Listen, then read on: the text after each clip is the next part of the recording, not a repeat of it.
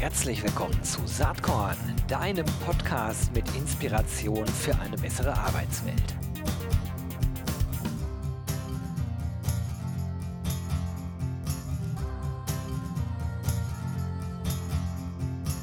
Ja, hallo und herzlich willkommen zum Saatkorn Podcast. Es gibt ja so Folgen, auf die freut man sich ganz besonders. Das ist heute hier so eine Folge.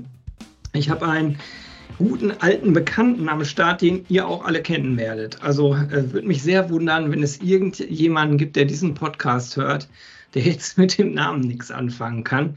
Zumal er auch immer mal wieder äh, mit seinen Büchern, Gedanken, Thesen und so weiter zu Gast bei Saatkorn war. Ich rede von Thomas Sattelberger und bei wem es jetzt nicht klingelt, vielleicht zwei, drei Sätze, aber auch nicht mehr. Er hat äh, diverse Vorstandspositionen inne gehabt. Ähm, zunächst äh, bei der Deutschen Lufthansa, das war noch kein Personalvorstand. Dann war er bei der Continental AG, bei der Deutschen Telekom AG im Personalvorstand und auch in der Arbeitsdirektorenrolle. Er ist mit schuld dran, dass es die Frauenquote gibt. Äh, da können wir aber gleich nochmal drüber reden. Seine Meinung dazu hat sich, glaube ich, etwas verändert. Und er war im Deutschen Bundestag parlamentarischer Staatssekretär ähm, bei der Bundesministerin für Bildung und Forschung und war in der FDP-Fraktion. Ähm, jetzt ist er hier im Unruhestand, wie er selber immer zu sagen pflegt, hat gerade sein ganz neues Buch rausgebracht. Radikal neu gegen Mittelmaß und Abstieg in Politik und Wirtschaft. Und ihr merkt schon, das ist ein Werk, wo es um die ganz großen Themen geht. Herzlich willkommen, Thomas. Ja, ganz lieben Dank, Gero, dass du mich eingeladen hast. In alter Verbundenheit mit Saatkorn habe ich mich sehr darüber gefreut.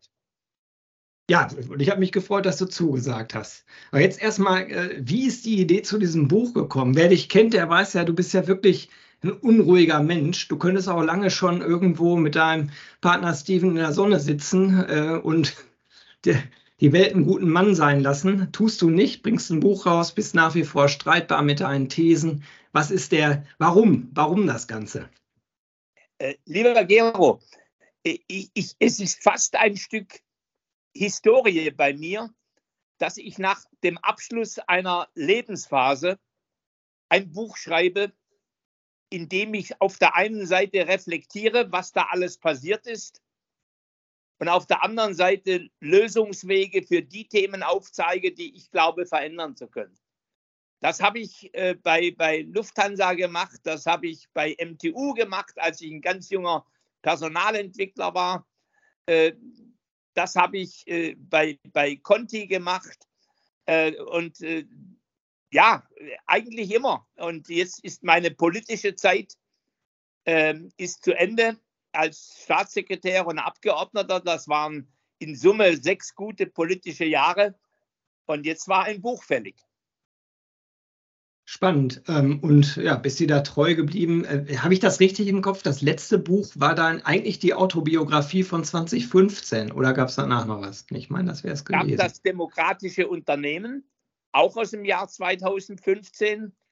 Und es gab noch ein Buch mit meiner lieben Freundin Jutta Rump, äh, zum Thema äh, Employability Reloaded. Ja, okay. Also, ich ich finde das so interessant, weil in der Autobiografie ja durchaus auch ein großer Anteil drin war, äh, wohin müsste die Reise jetzt eigentlich gehen? Nicht nur für dich, sondern eigentlich auf den, auf den Themen, die dich bewegen. Und das neue Buch jetzt radikal neu ähm, gliedert sich eigentlich in drei Teile, kann man so sagen. Der erste Teil ist eine Status Quo-Analyse. Ne? Der zweite. Teil geht um deine Rolle, ähm, die du inne gehabt hast und deine Erkenntnisse. Und der dritte Teil, der, der guckt nach vorne. Wie müsste sich eigentlich äh, die Welt in bestimmten Rahmenparametern entwickeln, speziell auf Deutschland bezogen? Wie ja, kam es zu dieser Gliederung? Genauso habe ich das im Grunde gemacht. Ich habe eine schonungslose Analyse des freien Falls der Republik aufgezeichnet, der sich ja schon über 20 Jahre angedeutet hat, strukturell, äh, eigentlich mit, dem, mit der ersten Internetphase um die Jahrtausendwende rum, wie die deutsche Wirtschaft sich nicht transformiert hat, äh, wie, wie die Politik sich nicht erneuert hat, äh, wie das Thema Digitalisierung der öffentlichen Verwaltung nicht stattgefunden hat, wie unser Bildungssystem marode wurde in einem Umfang, dass wahrscheinlich unser PISA-Schock im Dezember äh, schlimmer sein muss als äh, im Jahr 2000. Äh, eigentlich alle Subsysteme dieser Gesellschaft sind am Verfaulen. Und das beschreibe ich schonungslos, mache aber auch Mut, indem ich sage, was sind sozusagen, wenn wir die Krise, die ja äh, vom kritischen, vom, vom, vom, vom griechischen her Kritein heißt, nämlich entscheiden, äh, wenn wir diese Krisen durchschritten haben und wenn es gute politische und wirtschaftliche Führung gibt, dass wir das Land auch erneuern können. Aber da sind wir noch nicht. Manchmal ist es ja so, das kennt man aus dem persönlichen Kontext, aber auch aus Unternehmen, dass eine Krise erst kommen muss, damit sich wirklich Dinge anfangen zu verändern und äh, aus der Krise heraus im Grunde genommen ein neuer Weg eingeschlagen werden muss. Das ist natürlich ein bisschen dramatisch, weil die Folgen dieses langen Zauderns, Wartens, äh, nicht weiterentwickelns natürlich langfristig sind und man nicht von heute auf morgen alles verändern kann. Ja, also ich habe mir das, ich habe mir äh, äh, Niedergang und, und dann wieder Renovierung Großbritanniens intensiv angeschaut. In den 70er Jahren der Niedergang, kranker Mann Europas, Margaret Thatcher, einige Reformen in die Hose gegangen, andere sehr erfolgreich. In Summe hat das 15 Jahre gedauert. Äh, ich habe mir angeschaut, wie, lange der Zeitraum war äh, von, von Schröder, bevor er die, er hat ja mit ruhiger Hand äh, regiert, bis die Arbeitslosenzahl sechs Millionen überschritten hat. Ähm, und dann hat er die Harzreformen gemacht und summa summarum waren das auch zehn Jahre. Mhm. nationaler Niedergang und nationale Erneuerung. Und meine Prognose äh, ist natürlich genau die gleiche. Äh, wir werden mindestens 10, 12 Jahre brauchen, Komma, wenn wir die Wende schaffen, äh, bis dieses Land wieder in Ordnung ist. Ähm, ab wann rechnest du da? Ab jetzt? Weil dafür müsste man ja jetzt schon wirklich Nein, anfangen. Äh, ungefähr, äh, haben, aus meiner Sicht haben wir so ungefähr drei Jahre dramatischen Niedergang. Ähm, wir haben im Grunde die, die Corona-Krise, die haben wir mit, mit, mit äh, Geld äh, zugeschissen. Äh, wir haben äh, Zombie-Unternehmen überleben lassen. Äh, andere äh, Subventionen waren gut und richtig. Ähm, aber wir haben im Grunde auch große Riesen durchgefüttert, die es nicht verdient hätten. Das heißt, das Land äh, weiß gar nicht mehr, was Krisenfestigkeit ist. Ähm, äh, ich würde mal sagen, drei Jahre und dann haben wir noch äh, sieben bis zehn Jahre vor uns. Wir leben jetzt noch ein Stück vom Fett. Ein Teil der Mitte, die, der untere Teil der Mitte erlebt schon, dass wir vom Muskel leben. Ähm, aber das, das, ich würde mal sagen, es dauert noch zwei, drei Jahre, bis die Krise wirklich das Gesamtsystem erreicht hat. Äh, und und dann, dann kann man nur hoffen, dass gute politische und wirtschaftliche Führung da ist. Das ist natürlich ähm, interessant, dass du das heute sagst, äh, wo das Parteiensystem sich möglicherweise deutlich verändern wird. Ne? Ähm, Bündnis Sarah, Sarah Wagenknecht war äh, gerade vor, ja. vor ein paar Tagen dann die äh, irrsinnigen Zahlen der AfD, äh, nicht nur im Osten, sondern inzwischen auch in westlichen Bundesländern.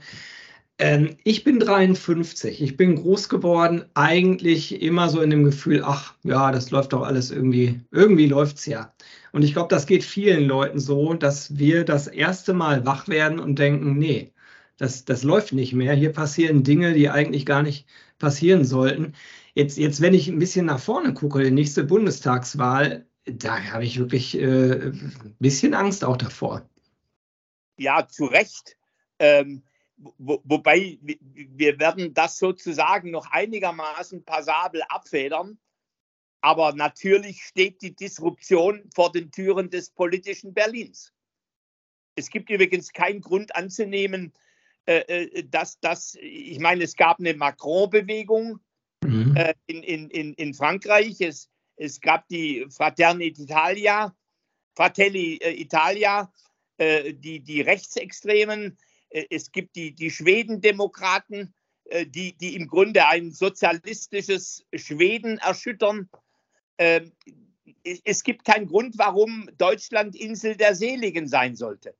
Die interessante Frage ist, kommt es zu einer Erneuerung äh, aus dem Zentrum heraus äh, durch eine zentristische Partei oder Bewegung? Ähm, denn da wird immer mehr Platz für so etwas. Äh, oder ist es so, dass die Extreme an den Rändern äh, die Dominanz kriegen? Das, das entscheidet sozusagen auf der einen Seite die politischen Parteien, die alten, äh, das entscheiden neue Bewegungen und das entscheidet der Wähler.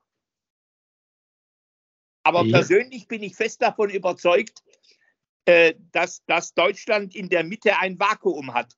Denn meine Partei FDP, die wird marginalisiert. Äh, das, das, das ist eine traurige Wahrheit. Ähm, und man kann hoffen, dass sie überlebt, aber sie wird nicht gut überleben, so, und also die Frage heißt, kommen wir wirklich aus der demokratischen Mitte wieder zu einer Lösung? Fragezeichen. Das ist, äh, glaube ich, eigentlich eine ganz gute Überleitung in, in den, den, Teil deines Buchs, wo du sozusagen in, in, die, in die, Skizzierung von Lösungen gehst. Ähm, denn äh, ich hatte ja im Vorgespräch gesagt, lass uns mal hier über die Lösungen sprechen in erster Linie. Du hast gesagt, nee, nee, äh, man muss den Ernst der Lage vielleicht erstmal spüren. Man muss wirklich erstmal spüren, wie, wie kaputt vieles wirklich ist oder welche Gefahr eigentlich auch, auch da ist, um dann ins Handeln zu kommen. Ich interpretiere das jetzt mal so, ne? das ist in anderen Worten gesagt. Ähm, und gleichzeitig finde ich halt wichtig, dass man, dass man Lösungsansätze aufmacht. Du hast ja verschiedene Themenfelder, die natürlich auch mit deinem beruflichen Werdegang was zu tun haben, dann äh, in dem Buch skizziert. Da würde ich gleich gerne ein bisschen drüber sprechen, aber du wolltest gerade was sagen. Nee, ich, ich, wollte eigentlich nichts sagen, aber natürlich, äh, ich meine, es ist nie zu spät für Veränderung. Selbst in schlimmsten Zeiten äh, kann man Veränderungen einleiten. Ähm, ich persönlich, ich habe ja, äh, ich habe ja Krise in Unternehmen in meinen bald 75 Jahren in Hülle und Fülle erlebt. Und ich habe gute, gute Sanierung erlebt. San Sanus heißt ja Genesung, gesund werden. Sanierung ist ja nicht das Schlimme, sondern heißt wirklich Genesung eines sozialen Systems, wie eine Gesellschaft oder wie ein Unternehmen. Also mich schreckt das alles nicht. Äh, die, die interessante Frage oder die zentrale Frage ist die Frage, gibt es Führung? Denn, denn natürlich, ich habe jetzt eine, eine jüngste Körperstiftung äh, gelesen zum Zustand der Demokratie. Äh, natürlich kommt in kritischen Situationen immer die, die, der Ruf nach starker Führung. Aber starke Führung muss ja nicht gleich Führer heißen. Äh, sondern starke Führung kann ja im Grunde heißen, dass das tatsächlich äh, äh von den Talenten der, der politischen Szene sich tatsächlich jemand aufschwingt. Nur ich glaube nicht, dass es Herr Scholz oder Herr Merz ist. Ähm, ja. Das glaube ich nicht mehr. Auch nicht die Frau Wagenknecht. Äh, sondern dass das wird im Grunde, es wird fast eine Emerging Leadership werden, äh, die sich in der politischen Szenerie entwickelt. Und ich glaube, was wir, was zumindest deine Zuhörerinnen und Zuhörer eigentlich, die, die müssen wissen, Krise ist nichts Furchtbares. Punkt. Ja gut, Krise ist ja auch äh, Gestaltung. Ne? Also dann ja. Dinge äh, gestalten und es eben besser machen. Das muss ja der Anspruch eigentlich sein. Also ähm, nach dem 11. September, ich war ja damals operativer Airline-Vorstand, da waren das ganze Beratergesochse war weg. Denn keiner wollte mehr Verantwortung übernehmen. Das heißt, ich konnte wirklich ganz frei zusammen mit Kollegen im Airline-Vorstand konnten wir wirklich sozusagen agieren, unternehmerisch handeln. Also das, das ist, ich meine, wenn diese ganzen No-Jobs äh, sich verziehen, äh, dann, dann ist eigentlich Unternehmertum gefragt. Absolut. Aber im politischen System, in dem ich selber nie drin war, und äh, du schreibst ja in dem Buch am Anfang auch, warum du nicht mehr da drin bist. Ähm, müssen wir jetzt hier nicht in epischer Breite äh, ausbreiten. Ich fand es sehr interessant, weil da damals nicht allzu viel drüber gesagt wurde, aber da lässt er ja durchaus tief, tief blicken. Und man kann auch ein bisschen was ablesen von politischen äh, Systematiken und Strukturen ähm, und ähm, äh, auch Prozessen. Und, und das macht jetzt nicht so viel Hoffnung, dass wir uns äh, einigen können auf einen Weg, der in die Zukunft führt. Ich bin ein Fan von Demokratie, aber Demokratie bedeutet halt, dass viele Menschen äh, dem versuchen, argumentativ auch den besten Weg zu finden. So. Ja, aber die, das Thema der Führung in Krisenzeiten. Und ich meine, äh, natürlich mag ich den Herrn Schröder nicht, wie er heute mit, mit Putin und Russland umgeht. Aber damals hat er sein Amt riskiert mit den Harzreformen. Ja. Und das, das ist politische Führung. Und er wurde ja dann auch abgewählt. Aber das ist genau der Punkt. Ne? Es braucht dann Menschen, die bereit sind, das Richtige zu tun, auch um den Preis, dass die eigene Karriere mal einen Dämpfer bekommt. Ja, ja und das, das ist natürlich, äh, äh, äh das sind, ja, das sind Führerinnen und Führer für Disruptionszeiten. Das gilt übrigens genauso für die Wirtschaft. Ich meine, diese, diese, diese abgeleierten Managerinnen und Manager, äh, die, die, ich, die ich erlebe, die, die ihre Firmen nicht radikal transformieren, die Angst haben, dass ihr, ihr, ihr drei- oder fünf Jahresvertrag nicht verlängert wird, äh, das ist doch unsäglich. So, und, und, und da, da redest du wirklich auch nicht nur in der Politik, sondern auch in der Wirtschaft über Disruptorinnen und Disruptoren. Äh, die, die mutig Hand anlegen. Punkt. Ja, und wissen, Ende, dass sie nicht abhängig sind von dem System, dem sie gerade dienen. Aber das ist ja, was finde ich, wo man sogar noch ein, zwei Ebenen tiefer gehen kann. Du kannst die Politik ansprechen, du kannst die Wirtschaft ansprechen, du kannst eigentlich jeden Menschen ansprechen, der äh, halbwegs erwachsen ist, äh, zu überlegen, doch das zu tun, was wirklich das Richtige ist. Und und sich nicht immer zu verstricken äh, hinter irgendwelchen Entschuldigen, Entschuldigungen, äh, die, die äh, dem System einfach immer nur Genüge tun, die vermeintlich erwartet werden, Handlungsweisen. Ne? Aber Gero, darüber schreibe ich ganz intensiv in meinem Buch, auch über meine eigene Ohnmacht, äh, äh, auch über meine Transformationsphasen. Natürlich auch, äh, ich, ich, ich, ich habe äh, über den früheren Audi-Chef Stadler äh, geschrieben. Äh, ich wurde mal auf einer Betriebswirtetagung, da saß ich mit ihm auf dem Podium, wurde ich gefragt, wie es mir geht in schwierigen Führungssituationen. Und da sagte ich, ich habe fast jeden Tag Ohnmachtsgefühle bei Telekom. Dann wurde Stadler gefragt, wie es ihm geht. Dann sagt er, nee, ich habe den Apparat im Griff. Jetzt saß er einige Monate in Untersuchungshaft der wird erlebt haben, was Hilflosigkeit ist. Na, und wahrscheinlich wäre er klüger beraten gewesen in seinen Zeiten, wo er an der Macht war, deutlich stärker auch zuzugeben, dass man ohnmächtig ist und wie man damit umgeht. So, und, und das, das ist, da rede ich jetzt zutiefst als jemand, der sagt, ich kann ein Unternehmen, ich kann ein soziales System nicht transformieren, wenn ich nicht selber transformationsfähig bin. Das ist die, die logische Konsequenz. Das glaube ich halt auch, weil ein soziales System halt aus Menschen besteht und äh, der Anspruch an Führungskräfte sicherlich ist, vielleicht auch eine Vorbildfunktion zu haben. Also das kann man auch im ganz ja, Kleinen sehen. Du hast nach, ja. in deutschen Organisationen hast du ganz viele Lemminge.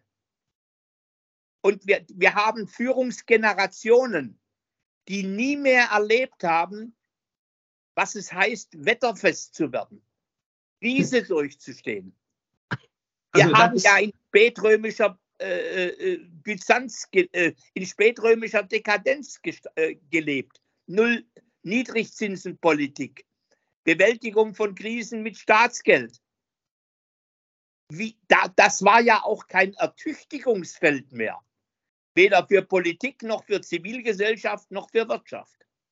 So gesehen könnte man eigentlich mit einem, mit einem sportlichen, äh, gesunden Blick sagen, ja, dann äh, lass uns die Krise nutzen, um genau diese Eigenschaften, Fähigkeiten wieder nach vorne zu bringen und daraus das Beste zu machen. Ne? Ja, äh, ich, ich habe vor kurzem einen interessanten Artikel gelesen über die Renaissance in der Neuen Zürcher Zeitung, äh, über die neuen männlichen Tugenden. Das ist ein Begriff, den darf man kaum noch sagen in diesem Lande. Äh, und, und, und natürlich, das hat, das hat damit zu tun, mit, mit ein Stück in die Schlacht ziehen und mit dem Willen zu überleben. Opfer bringen.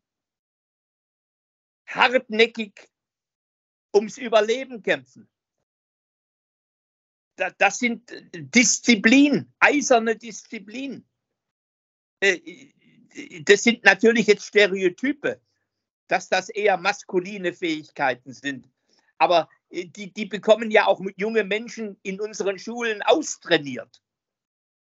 Die, die, die erwerben sie ja gar nicht, äh, weil, weil wir ja nur Friede, Freude, Eierkuchen hinkriegen wollen. Ja, ich glaube sozusagen, was die Status Quo-Analyse angeht, werden viele wahrscheinlich jetzt innerlich so ein bisschen nicken und denken, ja, da, da ist schon wirklich was Wahres dran. Die Frage ist, wie wir das jetzt verändern. Äh, an dem Punkt waren wir ja eben schon mal. Also es geht wirklich darum, ja. entsprechendes Leadership äh, nach vorne zu lassen. Aber es muss dann Menschen geben, die das auch in die Hand nehmen.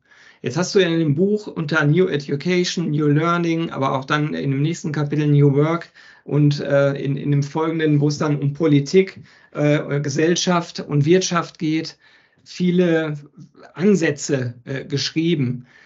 Aber es geht ja auch darum, das alles zusammenzubringen. Und es geht auch darum, Missverständnisse auszuräumen. Ich, wir hatten ja viel zu tun miteinander im Rahmen dieser ganzen New Work-Diskussion, äh, im, im, Rahmen des New Work Awards der New Work SE. Und das ist ja auch so ein riesengroßes Missverständnis, dieses New Work-Thema. Oft. Also. Äh, Gero, mit New Work werden wir die Krise nicht meistern. Punkt. Sondern nur mit New Business. Und, und äh, äh, äh, äh ich kann mich da an den alten Bill Clinton anschließen. It's business, stupid. am Schluss sind das die Wachstumsquellen, äh, die ökonomischen Wachstumsquellen, äh, die, die uns das, das Leben und das Überleben sichern. Und da ist natürlich, es gibt da nur zwei Stellhebel. Das ist die Transformation der etablierten Wirtschaft und das ist die Gründung neuer innovativer Innovationsökosysteme.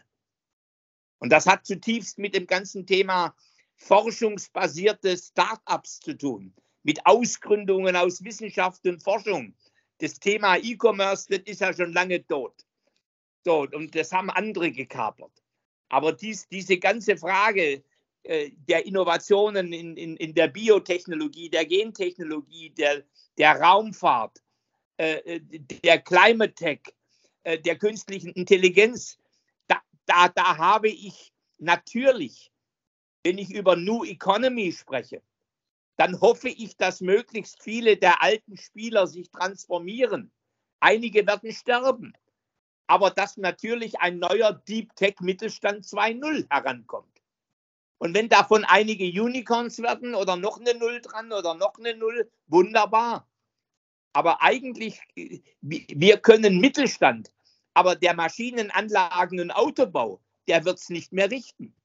Also wir müssen alles reinstecken in Innovationsökosysteme. So, und, und dann sind die, die, die sowas machen, gut beraten, New Work zu machen. Aber zuerst kommt das Geschäft und dann kommt das Arbeitssystem.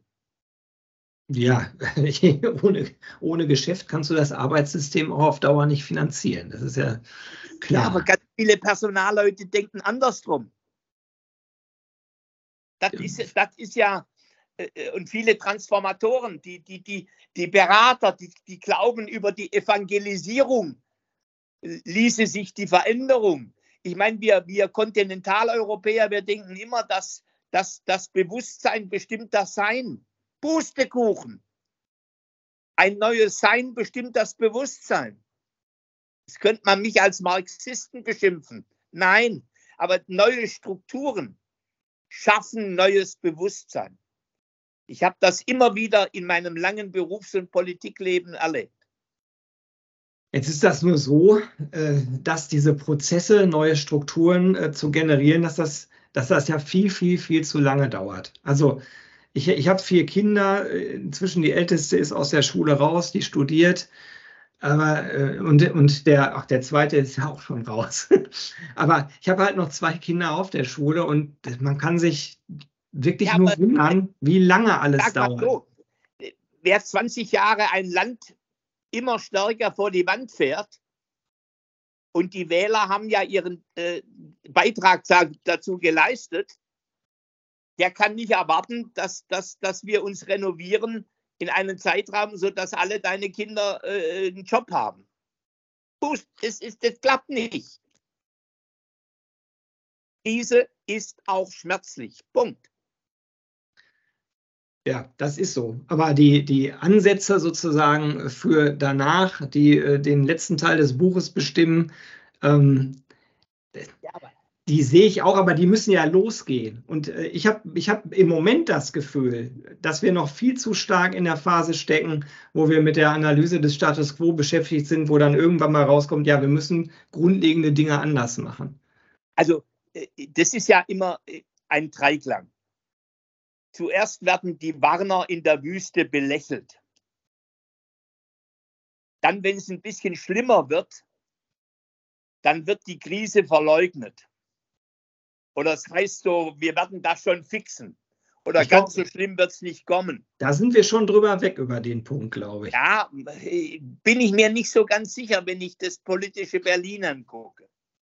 Ähm, in, in der Wirtschaft in weiten Teilen, wenn ich heute ein Maschinenbauer bin und, und, und meine, äh, mein Bestellvolumen äh, von, von elf Monaten auf zwei Monate äh, geschrumpft ist und meine Auftragseingänge nicht nachkommen, dann weiß ich, dass es langsam Matthäus am letzten wird.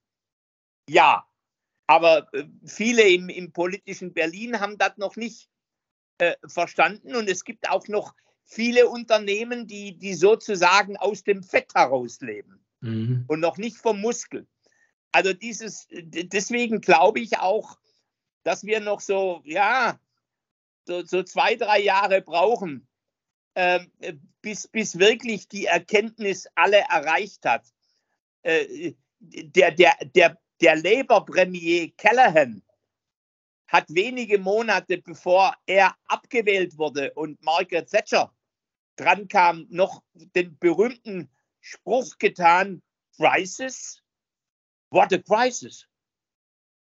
Also die, die Verleugnung der Realität ist natürlich ein typisches Symptom derer, äh, die die, die, die, die, die Macht haben.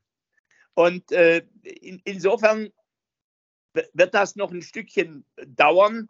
Nichtsdestoweniger ist natürlich jedes, jede Initiative, die, die neues Geschäft ermöglicht, ein Innovationskern für die Zukunft.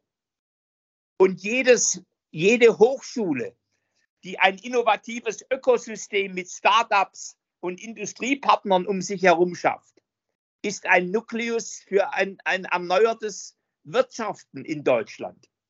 Äh, das müssen wir verstehen, dass es nicht nur darum geht, äh, dass man abwärts klettert, sondern im Abwärtsklettern, dass man sozusagen auch gleichzeitig beginnt, Zukunft zu bauen die Sichtweise teile ich. Was mich interessiert ist, wie du deine äh, Rolle da jetzt eigentlich siehst. Du hast jetzt das Buch geschrieben, du wirst wahrscheinlich dazu den einen oder anderen Vortrag halten. Du hast viele Mandate, glaube ich, immer noch ne, in, in den MINT-Initiativen. Ich weiß nicht, ob du das immer noch machst, ne? MINT, Zukunft alle verloren.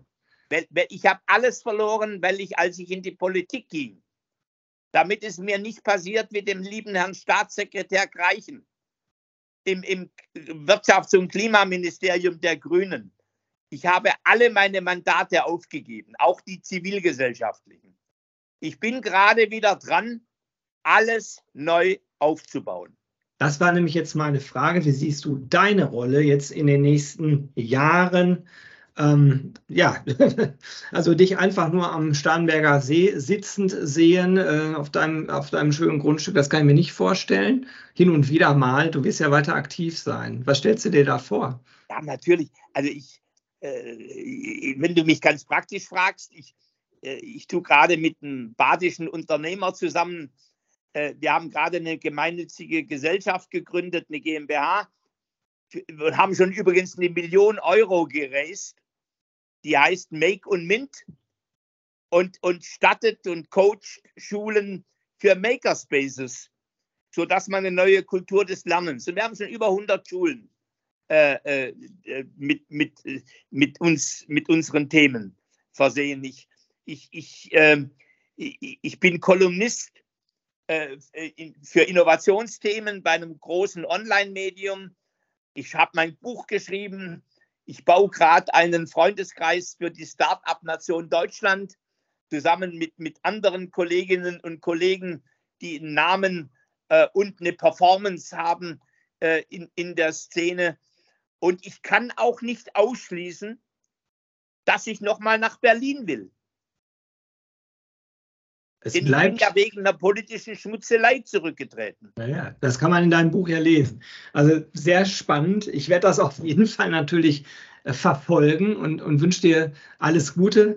Wer jetzt in diesem Kontext unterwegs ist, kann der dich ansprechen, die dich ansprechen? Also wer irgendwo in dieser Startup-Welt unterwegs ist, irgendwo auf der Schnittstelle zwischen Bildung und Unternehmertum, wie, wie sieht es aus? Oder kannst du dich vor Anfragen nicht retten gerade?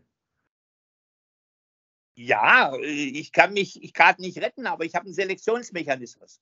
Ja, gut. Und der ist, ich bin übrigens auf, auf allen Social Media Kanälen erreichbar. Genau, ich werde ähm, dein LinkedIn-Profil einfach mal verlinken. Wer jetzt zuhört und eine Idee hat, kann ja mal pitchen bei dir. Ja, aber das ist, das ist genau der Pitch. Ich, ich frage nämlich genau, um was es geht, weil ich gerade randvoll bin mit eigenen Projekten wenn das aber eine Idee ist, die, die thematisch in, in, diesen, in diesen Ideenstream, den ich gerade verfolge, reinpasst, dann, dann, dann rede ich mit, mit, mit, mit dem Menschen. Äh, wenn es aber jetzt gerade nicht reinpasst, dann sage ich das auch ehrlich. Ja, gut, das, äh, ist ja äh, normal, würde ich sagen. Okay, in Anbetracht. Ja, tut aber weh manchmal, wenn man eine Absage kriegt. Ja, das ist, das ist so, aber das muss man auch aushalten können, würde ja. ich jetzt sagen. So. Ich sage jetzt erstmal Danke. Mir hast du eine Zusage gegeben für dieses nette Gespräch. In Anbetracht der Zeit müssen wir es leider beenden. Äh, du hast äh, noch viel mehr zu erzählen, zu sagen. Aber das kann man auch in deinem Buch nachlesen. Und ich wollte dich fragen, ob wir ein vielleicht von dir signiertes Exemplar verlosen können. Ja, natürlich. Super. Mit großer Freude. Du kriegst Dann sogar ich, zwei. Weil Saatkorn, ich habe nur zehn Belegexemplare bekommen. Oh. Heute habe ich eines meiner 99-jährigen Mutter geschickt. Du kriegst zwei, weil Saatkorn eine richtig gute Initiative ist. Ganz herzlichen Dank, da freue ich mich drüber, Thomas. Also, wenn ihr ein Buch gewinnen wollt, dann schickt einfach eine E-Mail an gewinne.saatkorn.com betreff radikal neu. Denn so heißt das neue Buch von Thomas Sattelberger. Und lieber Thomas, ich danke dir, dass du dir Zeit genommen hast für Saatkorn. Wünsche dir bei deinen äh, nächsten Schritten, bei all deinen Unternehmungen ganz viel Spaß und Erfolg. Und ich tue allen Podcast-Zuhörerinnen und Zuhörern den Mut wünschen, auch in Risikozeiten unternehmerisch zu wagen. Tschüss. Jo, das war diese Saatkorn-Podcast-Episode. Wenn du nichts mehr verpassen willst und dich überhaupt für die Saatkorn-Themen interessierst, dann abonnier doch einfach meinen niegelnagelneuen Newsletter. Und dann bekommst du jeden Sonntag frisch alle Artikel, alle Podcast-Folgen, außerdem noch meine wöchentliche Kolumne und die Verlosung der Woche in deine Inbox. Musst du natürlich nicht sonntags lesen, geht auch montags oder dienstags. Ich würde mich sehr freuen. Hier nochmal die URL saatkorn.com slash newsletter. Tja, dann bis bald. Ciao.